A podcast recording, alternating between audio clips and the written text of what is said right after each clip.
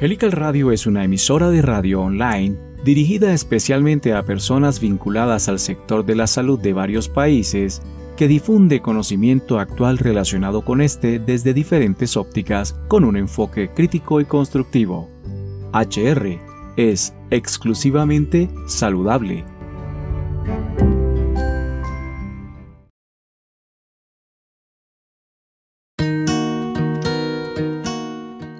Equilibrio emocional en los tiempos del virus. Para ello necesitamos echar mano de la psiquiatría social que logra mantener un equilibrio emocional por la vía del razonamiento, de evitar que las emociones y la imaginación se lancen más allá como caballos salvajes y simplemente lleguen a la playa como olas tranquilas en estos momentos necesitamos. Bienvenidos a aquellos que quieran compartir con nosotros estos conceptos de estar en estado de alerta pero controlado y razonado para un mejor futuro de todos nosotros.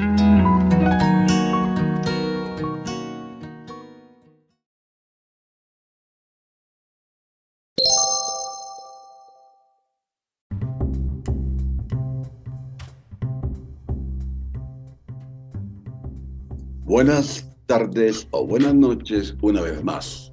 Según y como, el horario no importa. Lo que importa es que volvamos a estar juntos y que comuniquemos para señalar que seguimos vivos.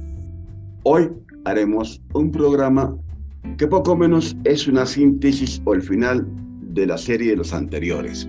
Hablamos de la ansiedad, de la angustia, hablamos de los miedos, de todas las circunstancias que se viven en estos tiempos tan duros de la pandemia, buscando que la estabilidad emocional, el equilibrio psicosocial con la psiquiatría social tan importante hoy en día, vaya limpiando el camino y nos vaya dando algunas luces. Y hoy hablaremos de un tema que no es que se haya olvidado, sino que lo teníamos para un momento oportuno después de hablar de todos los anteriores. Hoy hablaremos de la agresividad. La agresividad vista de diferentes ángulos, de diferentes formas y por diferentes motivos, que hoy en día desgraciadamente, está invadiendo nuestra sociedad, pero no en Colombia, no en América Latina, en todo el mundo, porque recordemos que lo que se vive hoy se está viviendo globalmente. Por tanto, bienvenidos una vez más, queridos colegas médicos y los que no lo son también, a Helical Radio, nuestra emisora de sanidad y de salud, para que compartan con nosotros unos minutos y estrechemos los lazos de la profesión y ampliemos un poquito la comunicación en un tema tan vital, tan delicado y por encima de todo, tan actual como es la agresividad.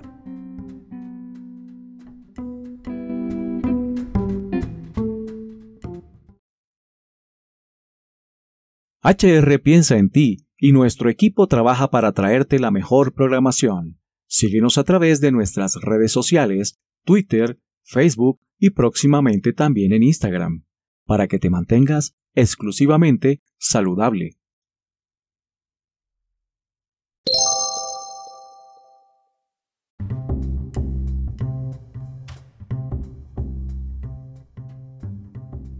Y bueno, estamos de nuevo acá, doctor Paul, produciendo conocimiento, compartiendo conocimiento y hoy con un tema que perfectamente casa con todo lo que hablamos en nuestros programas anteriores. Para recordarle un poco a las personas que nos escuchan, estuvimos conversando de ansiedad, sobre angustia, después seguimos con otro tema que me encantó, que es el mutismo, muy de moda, y hoy terminamos con agresividad. ¿Cómo se conectan esos tres? Ansiedad, angustia, mutismo con la agresividad. Mira, Carlos, una gran pregunta y magnífica para tomar otra vez el hilo conductor de las anteriores entrevistas. Y para ello voy a utilizar algo histórico. Tú sabes que yo soy un apasionado de la historia y vamos a hablar del laberinto de Gnosos. El laberinto del Minotauro. En Grecia, Gnosos era donde estaba el Minotauro famoso, que vivía en los laberintos del subterráneos del inframundo de Atenas Ahí estaba encerrado el famoso Minotauro. Y él conocía esos pasillos y esos recovecos de las entrañas donde se encontraba. ¿Por qué lo traigo a cuenta?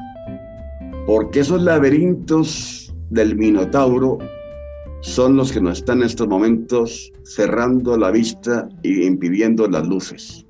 Hablábamos de, ante todo el estrés, hablábamos de pasaba ansiedad, se convertía en angustia, pánico, casi en situaciones a veces de estar la persona totalmente ida y evidentemente esos laberintos se comunican, querido colega Carlos Arias, entre sí de la forma más mefistofélica y tremendamente trágica, porque es las conexiones del cerebro humano. Cerebro humano tiene su luz y su noche, tiene su lado oscuro y su lado brillante. Y en estos momentos tenemos que evitar que el lado oscuro salga a flote y se imponga al lado de la luz. ¿Por qué lo digo? Porque cuenta también la leyenda en Grecia que cuando al final acabaron con el Minotauro, alguien abrió con una lanza picos y palas y paredes y entró la luz y fue lo que cegó al Minotauro para que pudieran acabar con él.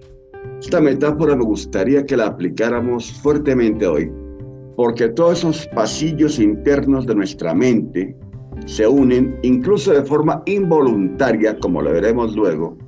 Y claro está que el estrés, la ansiedad, la angustia, la figura delirante en algún caso de sentirse herido, volvemos a la fiera herida, entonces en ocasiones agrede para defenderse.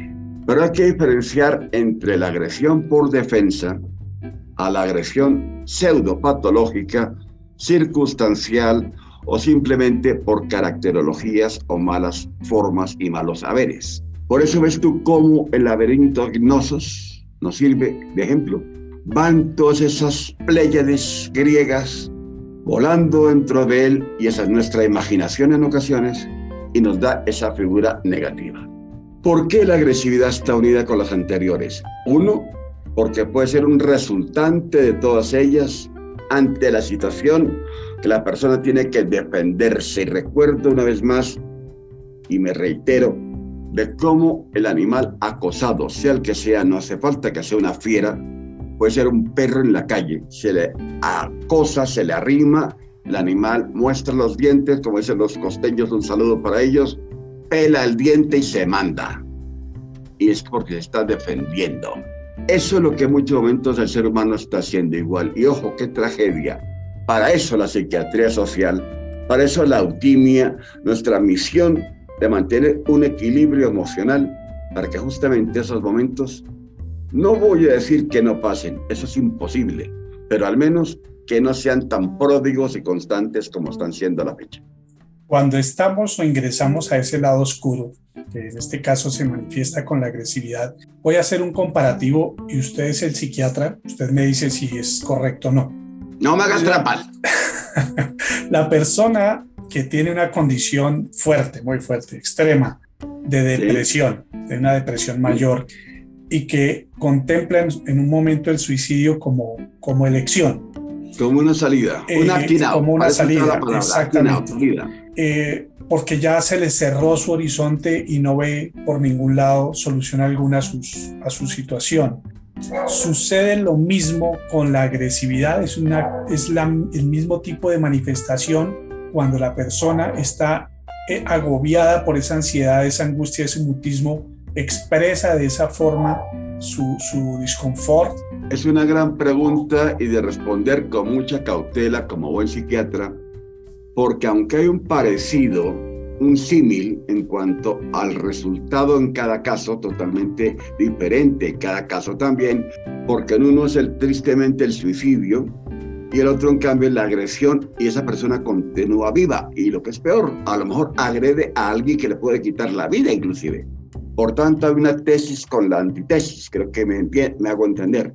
Eh, cierto es que una persona cuando se encuentra en grado extremo, cuando su control de impulsos ya empieza a ser superado por esa figura ya no de angustia, sino de verdadera paranoia destructiva, de una autoagresión o una heteroagresión, en esos momentos hay un comparativo válido en función de no hay un total razonamiento.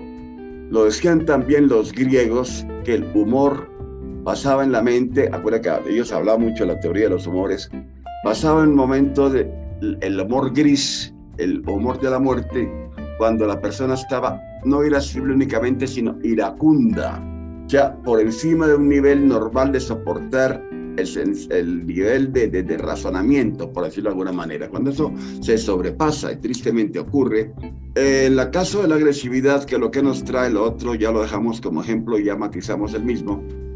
En la agresividad, la persona es como si se le cerraran los ojos o le pusieran una venda y ya no actúa por razonamiento, actúa casi por instinto y no de conservación, justamente, qué triste, sino de agresión. Puede decirse en su posible defensa relativa, además relativa, de que es para defenderse. Pero entonces habría que preguntar de qué más te defiendes o de qué dejas de defenderte. Puedo utilizar una frase latina que creo que ya lo utilicé en tu programa, si no fue en alguna otra entrevista, perdóname. A veces me confundo en ocasiones porque me hacen varias y quizá me hago viejo, pero la realidad válida es que el ejemplo es válido. Hay una frase latina que me tocó utilizar en un congreso con alguien una vez por irrespetuoso y además indebidamente intentando agredirme académicamente en una figura típica del, como se llamaría en idioma taurino, espontáneo. Tú sabes que en los congresos hay el conferenciante, el que pregunta cosas serias, y hay el espontáneo que le dice alguna barbaridad o suelta alguna sandez simplemente porque lo oigan y se monta su fiesta de dos minutos porque sabe que si no, no lo van a oír. Eso pasó una vez con uno en París, nada menos que en el Congreso Mundial de Sexología del año 2001. Después de mi conferencia, alguien me salió con un tema sobre sexología y se ve que el señor no estaba muy conforme, pero estaba bastante débil en su manera de responder, perdón, de plantear o de estructurar su pregunta. Quizá mi especialidad me dio para valorarlo y verlo. Y al terminar le dije, lo suyo es interesante, pero usted viste de una forma extraña, no lleva corbata, no lleva camisa abierta, lleva una cosa cerrada en el cuello, ¿usted guarda alguna relación con alguna religión? Y me dice, yo soy pastor. No me dijo que fuera católico, ni cristiano, ni lo que fuera. A lo mejor era un señor disfrazado, no me importa. El caso está que entonces se me ocurrió la frase que le contesté y hoy repito. Potest o non potest in Deo credere. Sin il credis quod blasfemas, si non puro ofendis. Yo estudié latín en mi bachillerato y no porque fuera seminarista, no, porque en España había en cuarto bachiller, esto vale la pena que como algo coloquial lo sepa la gente, porque ya se volvió a esa moda tan importante en España. Al cuarto bachiller, el quinto, sexto y el séptimo año de bachillerato había dos ramas.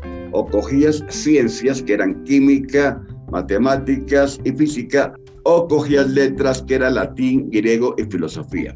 Y yo me incliné, evidentemente, ya se me levantaban las plumas del psiquiatra, filosofía, latín y griego. Por eso sé latín.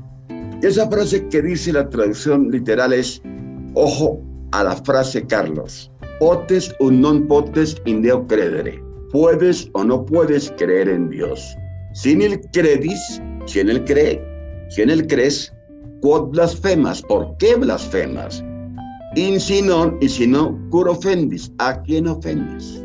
Dura frase, sed lex frase válida, porque es en realidad a lo que estamos hablando.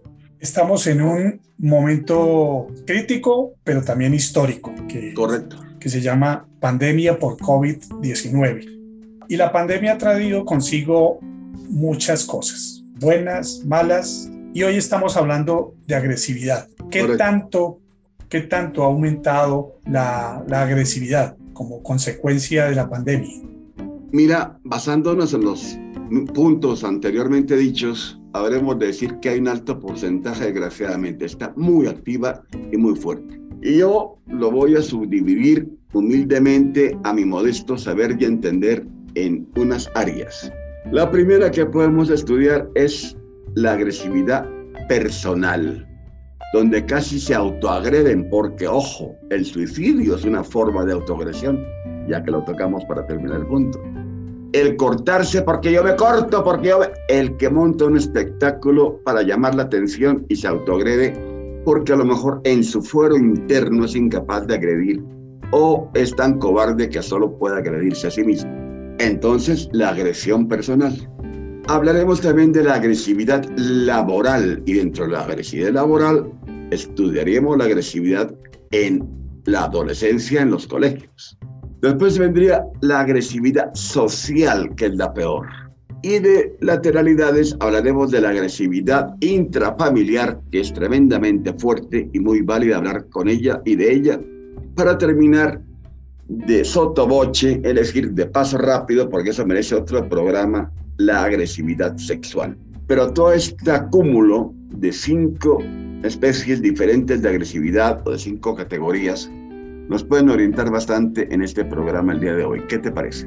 Magnífico ir abordando, digamos, cada uno de estos, de estos temas, porque finalmente pensaría yo que uno se mezcla con otro. El laberinto, el laberinto griego otra vez. Y seguramente que nuestros colegas, todo este personal médico, la gente que nos escucha, pues está metido en alguno de esos porque algún grado de, agresividad siempre está presente en, nuestro entorno. Entonces, eh, perdóname Carlos, se me quedó una, la agresividad subliminal psicológica, que hace mucho daño aunque la persona no lo aparenta. Interesantísimo. Entonces, nos, nos despachamos con la primera. Muy bien. Ok. Hablemos de cómo la persona puede ser agresiva per se, consigo mismo. La agresividad de uno para uno, así del yo con yo, como se dice vulgarmente, sería aquella persona que sabe que todo lo que no le conviene lo hace, que se atraviesa por donde sabe que no puede hacerlo, desde la comida, la bebida o situaciones personales de conductas que le son negativas, y bien ya sea por llamar la atención en la familia, porque cuidado, aquí había que valorar mucho el sentido del chantaje emocional. El chantaje emocional entendemos como tal cuando alguien intenta sacar un rentismo, sacar un beneficio de una actuación donde tienen que decir, ay por Dios, lo que quieras, lo que quieras, con tal de que no hagas eso. Y esa frase, Carlos, se oye mucho más de lo que se debe en estos tiempos. No, no, no, mira, con tal de que no, no, no te pongas así, no peleamos, hagamos lo que tú quieras y van ganando terreno. Y van ganando terreno que en la normalidad es una figura de adelantándolo de forma numérica normal, pero ahora lo hacen de forma geométrica anormal. Porque pasan en lugar de 2 al 4, del 2 al 4 al 16 y al 32, en la intensidad de sus intenciones. Y al ver que lo consiguen, más que apuestan por ello. Hasta que a lo mejor un accidente o un incidente los lleva a razonar o los lleva a enfrentarse ante la autoridad o ante la familia a nivel de comité familiar para hacerle, si no caer en cuenta, al menos para evitar que siga agrediéndose a él mismo. Esto, perdóneme, perdóneme que le voy a hacer aquí un, un paréntesis, a ver si, claro, claro, adelante. si estoy en lo correcto. Y es, nosotros vemos con muchísima frecuencia esto según la categoría de edad, pero últimamente observan en nuestras sociedades el berrinche clásico del niño y que se tira al piso y que etcétera, etcétera. Esto también clasifica como agresividad dentro de esas edades. Eh, claro, porque es una forma de llamar, totalmente de acuerdo, Carlos, es una forma de llamar la atención del niño y hoy tira y se tira contra el suelo o tira los juguetes y a lo mejor mañana tira los platos. Con lo cual hay que tener en cuenta la valoración de una forma muy aguda de esa berrinche, porque cuidado, si se le permite y admite, con el tiempo va a asentarlo en su background y lo va a utilizar con más frecuencia. No tenemos límites de edad, o sea, la agresividad está presente per se en cualquier etapa de nuestras vidas. En principio la agresividad se calcula que empieza a los 5 años de forma más o menos formal. Acuérdense que a los 5 años cuando ya se forma el estructo más o menos mental y en psiquiatría a partir de 5 años empezamos a valorar ciertas cosas. Antes puede ser casi instintiva. Y ojo, ojo, que los padres también tienen culpa. Que no nos olvidemos que el pediatra es el primer psiquiatra porque el pediatra tiene que ver en el niño la enuresis nocturna, el asma psicógena, porque las peloteras de los padres o las discusiones o las malas situaciones de agresión psicológica, inclusive los niños la perciben. Y luego hablaremos de cómo está pasando eso, sobre todo en España, que lo hablaremos o lo podemos decir ahora, y no por el tema de la agresividad, sino hago un paréntesis, una cuña en nuestra parte, quiero que quede claro y me ayudes a recordarlo, porque ya que hablamos de la juventud más que de la infancia, de la adolescencia, en estos momentos en España, tristemente, y creo que lo comenté contigo, es más, te envié la noticia que me enviaron del Hospital Clínico de Barcelona, donde estuve más de 20 años y sigo en contacto con ellos, porque estoy en el comité de ellos, están llenándose las camas de adolescentes en área psiquiatría y si no están cogiendo otras áreas para tratar adolescentes y hasta niños por temas de ansiedad, de agresividad y de angustia. ¿Por qué esto? Porque el niño es una esponja que absorbe todo y lo calla. Y cuando ya los mayores creen que esa esponja está llena y la olvidan, es cuando el niño aprieta la esponja y sale toda esa bilis o ese humor, como dirían los griegos de nuevo, o sencillamente todas sus tragedias, sus fantasmas y sus angustias. ¿Qué ha pasado en España? Es importante que los colegas lo sepan aquí. El adulto se encargaba de cuidar al niño, de que no saliera a la calle, que mantuviera control de sanidad para evitar cualquier tipo de contagio. Correctísimo, muy bien. Pero con cubrir eso, darle de comer y el beso de las buenas noches, en muchas ocasiones, atendiéndolo, no le atendían su angustia que también la tenía. Y lo querían tapar. No te preocupes, para soy tu padre. No te a ver, a un niño no hay que taparle con el paternalismo o el maternalismo. A un niño hay que taparle con el razonamiento del padre o de la madre. Es decir, hay que escucharle algo, hay que orientarlo. En una palabra, lo que estamos haciendo nosotros de escuchar, apoyar y orientar con los niños hay que hacerlo con mucha más frecuencia. Y así ese niño estará más tranquilo y se sentirá más respaldado. Porque con lo que digas a tu hijo, no te pasa nada, hijo mío, y mañana te compro otro teléfono celular nuevo, o un iPod o Padboy, como se llama esa historia, no se gana nada, se pierde la figura del niño y su razonamiento. Entonces, eso pasó en España, los tuvieron muy bien cuidados, muy bien controlados, perfecto. Pero después que empezó a haber algo de, sobre todo a principio de verano, algo de apertura, los niños empezaron a explotar sus tragedias mentales y se llenaron los hospitales de niños. Que Dios quiera que eso no pase en Colombia. Y volviendo al caso anterior, por eso lo digo, el caso del niño, que es conveniente que si tiene muchas rabietas se le trate de inducir o de conducir porque lo contrario, y en estos tiempos, piensa algo, nosotros los adultos estamos cogiendo modelos inhóspitos, inservibles, insufribles, inmorales en estos tiempos de la pandemia. Pero es que el niño no es consciente y lo graba. El niño no olvidemos que es una cera virgen que una huella mínima le queda en la mente. Y actitudes, conductas, circunstancias, palabras se le van a grabar. Entonces al niño hay que darle un sentido de no, eh, a ver, la frase española, un niño es pequeño, pero no es idiota. Suele ser más inteligentes a veces que nosotros mismos. Y los que hemos tenido hijos pequeños, acordémonos cómo nos bamboleaban o nos manoseaban con un dedo. Entonces hay que evitar que ese dedo sea en negativo, sino en positivo. De ahí que la agresividad, pues sí, a partir de 5 o 7 años ya puede ser más valorable o valorada y hasta ahí, pasados los años, hasta que te mueras, porque hay el viejito que con el bastón, aunque tiemble, intenta tirarlo a ver a quién le llegue, aunque sea a los pies. Vámonos con la segunda, la agresividad laboral. Lástima que nuestro tiempo sea tan corto, porque evidentemente que hay demasiadas aristas, demasiadas cosas que hablar al respecto de la, de la, de la autoagresión, de la agresividad personal. Pero vámonos ya a la laboral. Doctor Arias, le propongo un tema o le propongo una circunstancia. Hablemos con la tranquilidad que nos llevan los vientos y las buenas normas. Esa forma de hablar entre vuesa merced y yo que nos hace agradar y agradar a los demás. Lo que quede pendiente lo hacemos en el siguiente. Así la gente dirá, oye, de la agresividad le quedaron dos o tres de los cinco o seis que mencionaron. Y tenemos programa para el próximo. Y así ni aburrimos en exceso ni les decimos que les quitamos el queso. Apoyo la moción totalmente, la respaldo y el director general de la emisora me lo confirma vía WhatsApp. Tómese su tiempo. Pues lo agradezco. Bien. adelante con lo que podamos. El entorno.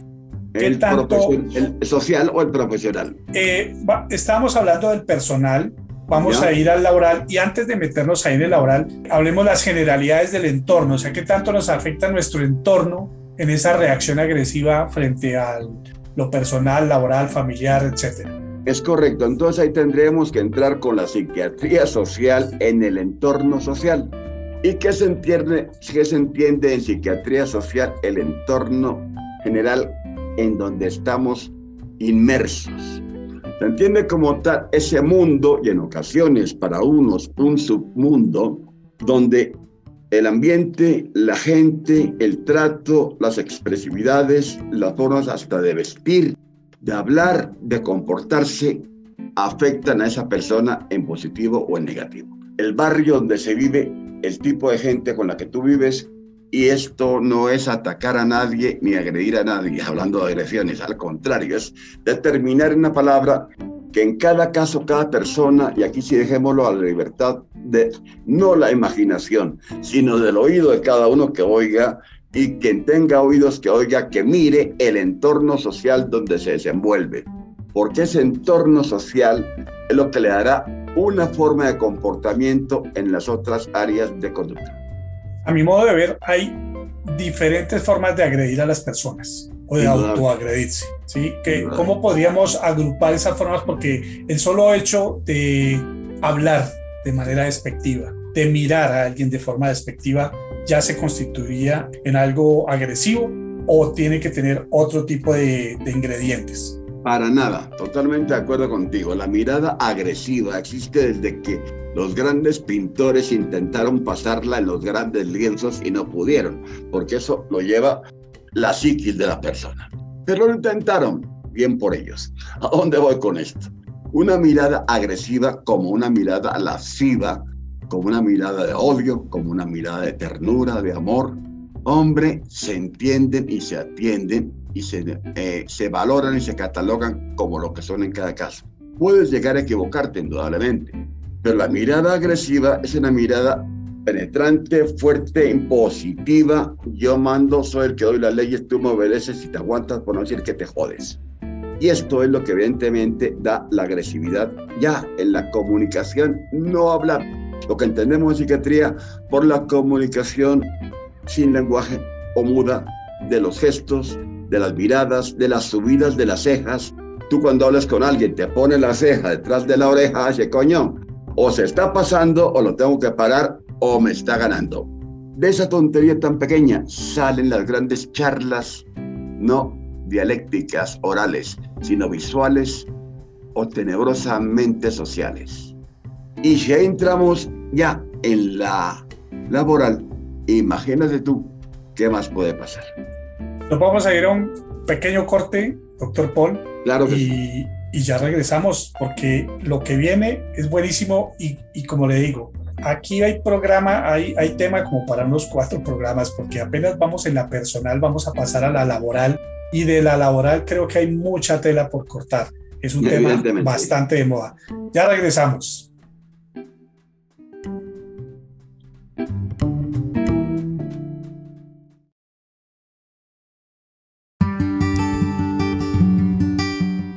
Permítenos acompañarte en tu café de las mañanas para hablarte al oído sobre temas de salud.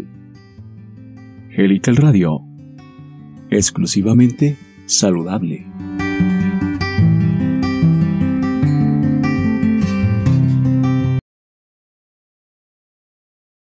Please listen carefully.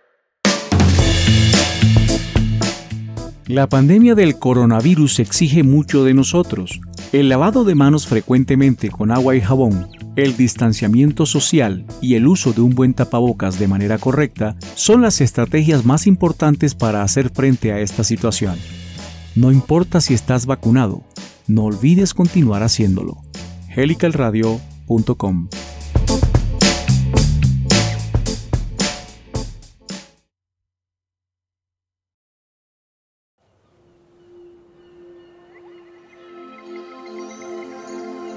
Los invito cordialmente a descubrir nuestra propia identidad y los talentos que se hallan en nuestro interior para ser mejores en Poderosamente. Escúchanos de lunes a viernes 6 y 30 de la mañana Colombia, aquí por helicalradio.com.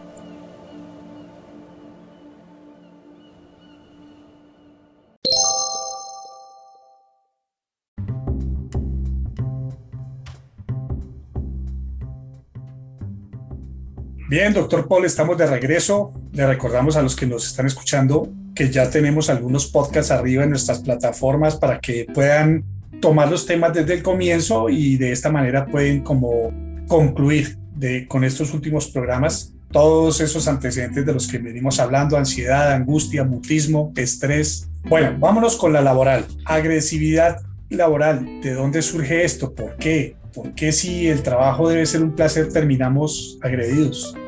Empezaría con una frase gitana muy española. A ser labrador del campo, que no me tocan los bordones, y cuando el viento viene, buen vino que te tomes.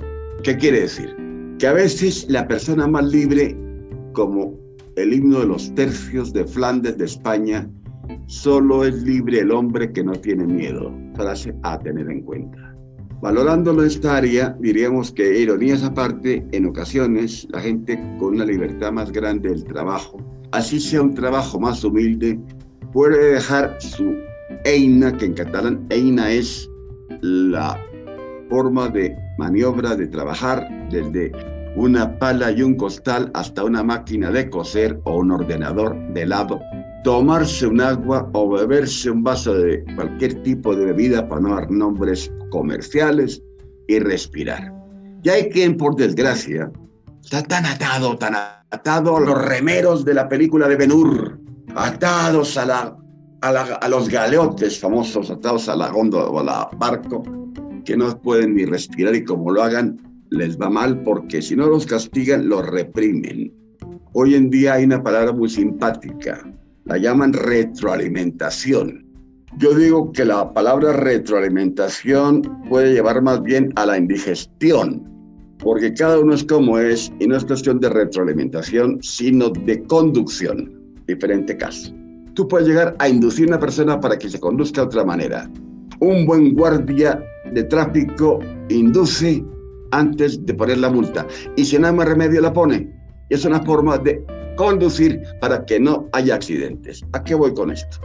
Hombre, en ocasiones la inducción no tiene por qué ser con agresión ni tan siquiera en la mirada. La figura de conexión y de comunicación laboral interpares con superiores o con inferiores puede tener una comunicación fluida, válida, fructífera y verdadera, sin necesidad de ningún tipo de tensiones o de imposiciones o de agresiones sutiles y subliminales, como antes dije. Porque hay un chiste muy español también que saco a cuenta por la agresividad en las ventas, que también existe, doctor Aria. La agresividad en las ventas también dice, compre de esto, no lo ha comprado, ¿por qué no lo compra? Y te regañan, coño, y tienes el, el televisión y lo pagas. Bien, hay un refrán muy español de una empresa que era muy importante, que se sacaron esto y casi la hunden, porque se comentó el vulgo Dixit, la voz del pueblo, el siguiente chiste contra esa empresa. Usted tiene cara de imbécil, pero si me compra se le notará menos. Duro, pero cierto. ¿A dónde voy con esto? La agresividad comercial también la incluyo y existe. Y no hay por qué estar ¿Y por qué no la compras? ¿Y qué esperas? Lo encuentro grosero, vulgar, impropio y agresivo. Es más bonito una canción de fondo o una voz agradable que con buena letra y buen tono y melodía de la voz te incite, te induzca o te ponga a pensar en que ese producto te puede interesar. Sin que te lo pongan a la fuerza porque sí, porque es que soy yo. No, aquí no hablamos de eso, se llama grosería además. Pero esta es la prueba de la agresividad hasta en las ventas. Y eso se lo transmiten a los equipos de ventas para que sean más berracos, más vendedores, más bragados. Nadie es más bragado por gritar y en cambio la seducción se está olvidando que en las ventas, como en el amor y la sexualidad, el seducir tiene un nombre. elegancia y ternura. Y eso da más que la amargura de un grito o de un berrido, que viene a ser lo mismo. Eso en la comercial en ventas. ¿Por qué lo dije desde el inicio de la publicidad? Porque muchas ocasiones se cargan hacia los vendedores, a, quienes tienen que vender, les transmiten que sean más fuertes, más incisivos. Ey, ey, ey, por favor, Vietnam now. No, eso ya pasó. Entonces esa agresividad se va aumentando y se va manteniendo. Si esa persona la mantiene en su cotidiano, en el laboral, o se la hacen mantener, la transmite a su casa, a sus hijos, a su mujer y al que conduce al lado y porque no es solo intermitencia o la lucecita a tiempo, le recuerda a su madrecita y se monta el pedo. Entonces ahí está un ejemplo de agresividad subliminal crónica que debe controlarse. Después, evidentemente, está la agresividad de cargos y no del de el jefe con el subordinado. No, a veces hay del subordinado con el jefe. Me da igual. Acuérdate la frase también española de los reyes católicos. Isabel y Fernando, tanto monta, monta, tanto. No sé si montaban o no montaban, pero al menos el refrán lo tenían. Entonces, estamos igual. Me da igual quién arranque con la agresividad. El hecho es que ocurre. Y si el otro le contesta, ya tenemos montado el Belén. Con lo cual, esa agresividad laboral se lleva a todos los campos extralaborales, doctor Arias, y es lo que aquí quiero dejar constancia para que la gente lo valore y lo tenga en cuenta. Salen cargados de tigre porque les han dicho que sean más fuertes en ventas, que presionen más en las ventas. No se obliga a nadie a comprar, se le seduce para que compre, que es muy diferente. Y si eso lo traduces al cotidiano del compañero en el trabajo, hombre, tutti contenti, capito? Todos más contentos. Y a la hora de salir de trabajar, si un señor se le cierra, pues le da el paso y hasta le saluda, y de ahí no pasa. Tenemos la agresividad laboral.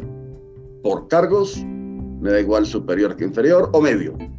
Por forma en ventas y la manera de enfocarlas. Y sobre todo, ese virus, entre comillas, que tratan de moda la triste y trágica palabra, el virus de la agresividad, que esa se pega en la piel y si te la sacudes en casa, la inundas.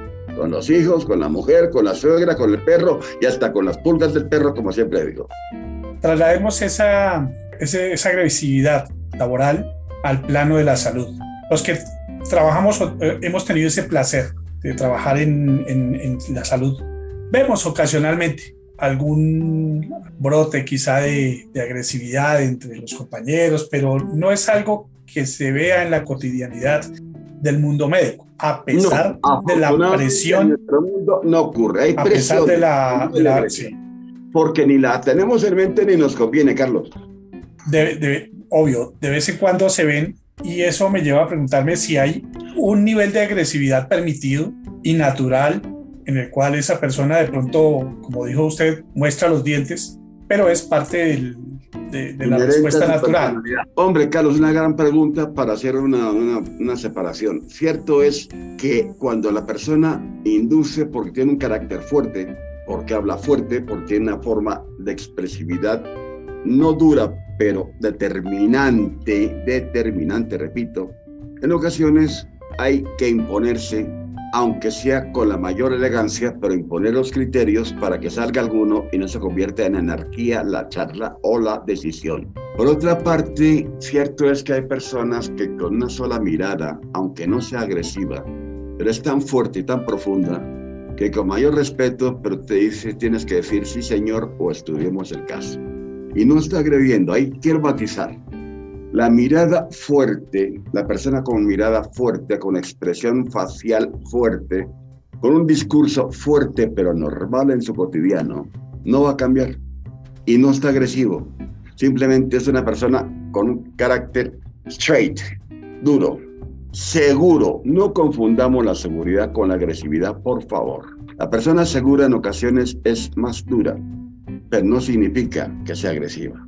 Esto aprovecho para matizarlo. Y como tú muy bien dices, en nuestra profesión, tú has vivido más quirófanos que yo. Los psiquiatras, humildes psiquiatras, entramos poco a quirófano, a menos que nos llamen por algo muy especial. Por ejemplo, un electroshock de riesgo a un paciente que se le hace en quirófano para evitar problemas cardíacos, por ejemplo. Pero tú que has estado más sabes que decisiones de segundos, sí, dame, yo, toma, coge. Esa, ese, ese, casi, ese casi fonema se agradece del compañero porque hay momentos que uno está indeciso. Y si alguien toma la decisión más rápido y con una fuerza vital, no de agresividad, sino de vitalidad, toma, yo te apoyo, hazlo, cógelo que estoy detrás. Esa figura casi lo que da es respaldo. Fíjate qué diferencia. Sí, hay que... Muy diferente, muy diferente el señorito que los hay. A ver, pásame y no te demores en pasarme el instrumento o dámelo, hazme el favor y sé rapidita y no tengo tiempo. Eso es agresividad. Sí, hay, escenarios definitivamente que no dan lugar para la, la elegancia, eh, sino por la decisión rápida, la guerra con la muerte. y con seguridad. Y eso sucedía. Y quizás es una invitación, pues, a, a, a, todos los que nos oyen a ser muy asertivos. Bravo, esa es la palabra. Bravo, asertividad. Sí, le cuento esta anécdota hace muchos años cuando eh, dirigí algún servicio de, de urgencias.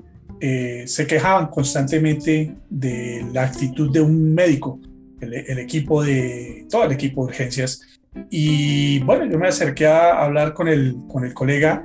Eh, él tenía un origen muy costeño y la cultura y la forma de hablar de ciertas regiones pueden resultar eh, poco fuertes para, para, algunas personas. Después de que hablamos y nos dimos cuenta que todo se debía a, a su acento, pues reunimos al equipo de trabajo. Muy dijimos, mire, lo que sucede es que acá hay un problema de acentos, no de agresividad, ni de grosería, ni nada de esas cosas. Además que ciertas culturas mezclan un poco ciertas palabras, suena, suena un poco pesado, pero la invitación es a que seamos, como les decía, muy asertivos y tratemos de entender quién nos habla y por qué habla de esa manera y, y de esa forma creo Ahí. que las cosas más, funcionarían mejor. Muy bien, Carlos, y te digo algo que yo tenía guardado para este momento, justo este instante, ni que lo hubiéramos preparado la transculturalidad una vez más.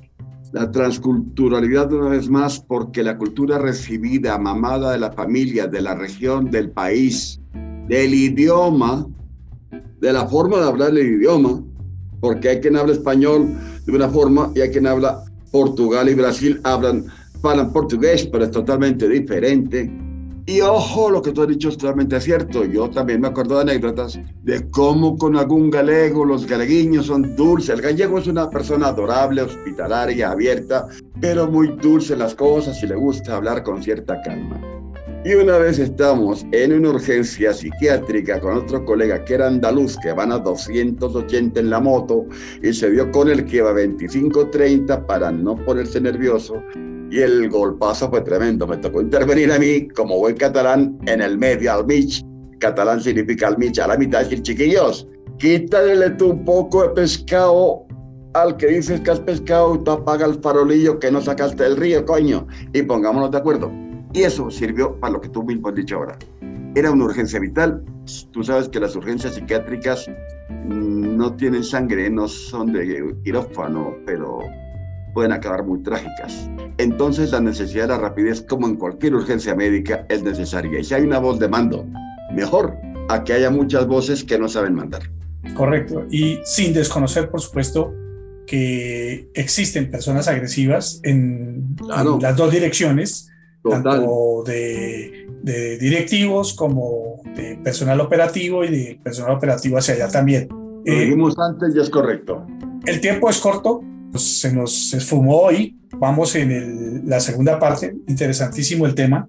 Vamos a continuarlo en el siguiente programa, pero antes de irnos, yo le hice una promesa en el programa pasado, y es Adelante. que hoy vamos a hablar de esa segunda herramienta con la cual contamos, que se llama epicrisis.com. Maravilloso, maravilloso. Epicrisis.com es un mundo... E ese es un cambio de tercio a propósito de los toros, ¿no? Ma maravilloso y sin ninguna agresividad, con mucho cariño. A ver, yo vine a conocerlo cuando me entré en el Colegio de Médicos y evidentemente es un mundo maravilloso. Un saludo a nuestro presidente, el doctor Marulanda, por llevar también al presidente saliente, el doctor Vaquero, y sobre todo a Samuel Barbosa, que es quien lleva la parte técnica de manejo en el área de lo que son telemedicina, etc. ¿Qué es epicrisis? epicrisis es al margen del término médico, pasemos del y vamos por tiempo a lo que significa en nuestro mundo de nuestro querido Colegio Colombiano de Médicos. La gran revista que lleva años dándonos como el faro de Alejandría una luz en cada día, por los artículos, por la presión sana que hacen de que entremos en ellos, que nos adentremos en lo que escriben, en los diferentes temas, las diferentes plumas que escriben en él. Tengo el honor de ser una de ellas. Pero realmente Epicrisis, creo que todos los médicos colombianos deberían verla y navegar por su maravillosa red, porque tiene gran información, gran difusión, momentos de alegría, momentos de hacerte pensar y otros muy importantes. Lo más bello, doctor Arias, solo con leerla te hacen sentirte médico y eso es muy bello. Esta es una herramienta colombiana. ¿Qué origen tiene? Es del Colegio Colombiano de Médicos, el Colegio de Médicos Colombiano. Ok, perfecto. Y lo repito, epicrisis.org. Que se animen a entrar en el ordenador, pongan epicrisis.org y verán las sorpresas fabulosas, positivas que van a tener. Pues invitamos a no solamente los médicos colombianos, todo el personal de salud de aquí hasta la Conchinchina, porque pues tenemos una ventaja, doctor Paul, y es que estamos en internet y además tenemos podcast, o sea que nos pueden escuchar cuando quieran, a la hora que quieran y conectarse desde donde quieran. Es correcto, y te cuento algo, yo lo llamo el tam tam del siglo XXI al internet, ya lo sabes, porque es el tam tam de la selva actual, pero hay, ojo, gracioso detalle, altos cargos de hospitales españoles y médicos rurales rurales del campo español que entran a epicrisis.org porque yo les he dicho que lo aprovechen y lo tengan en cuenta. Supondría yo que no es una revista que hable o toque exclusivamente los temas psiquiátricos como sí sucede con psiquiatría.com. No, nada. Sino aquí tenemos de todo. Psiquiatría.com ya hablaremos de ella porque es un mundo aparte, pero ya he dado yo inclusive el, el, capotazo para que entren no solamente psiquiatras y psicólogos, sino todas las ramas médicas. Pero Epicrisis es nada menos que la revista del Colegio de Médicos, es decir, es, es, yo lo llamaría, haría una metáfora rápida, querido doctor Arias. Para mí, Epicrisis es la fuente que cada día le da el agua a ese frondoso árbol galénico que son todas nuestras especialidades médicas. Porque hay para todas las especialidades y para todas las áreas un espacio, un momento y una letra. Para ingresar a, perdón, a epicrisis.com.org, ORG. Org, org, org. ORG, perdón. Sí, ORG. Eh, hay que pagar, es una revista gratuita, ¿cómo funciona Para nada. Epicrisis.org es una revista de difusión médica para los médicos y el que esté interesado en los temas. Hay áreas que quizás son privadas, que hay que demostrar que eres colegiado, pero la mayoría es de difusión médica y cultural que vale la pena ver. Como decimos, yo, ni cuesta ni duele. Como decimos aquí en Colombia, al gratín, que es más sabroso. Afirmativo. Bueno, yo me quedo hoy con una frase antes de que, de que usted cierre, como siempre, entre ese escuchar, apoyar y orientar, me quedo con una frase. Solo es libre el hombre que no tiene miedo. ¿Sí es correcto? Tercios de Flandes, de la famosa Tercios de Flandes españoles, 1600 a 1780, si no me acuerdo mal. Doctor Paul, el micrófono es suyo. Cerremos por hoy. Muchas gracias. Pues ante todo, darte las gracias por el espacio, por lo que estamos haciendo y un saludo a todo el personal sanitario que nos pueda escuchar y los que no lo son también bienvenidos, porque como en el caso de Epicrisis, todos aquellos que quieran reforzar sus conceptos y estructurar su mente en ideas nuevas o reafirmar las que tienen, vale la pena que estén con nosotros. Y una vez más, salud, mucha salud y hasta el próximo programa. Feliz noche.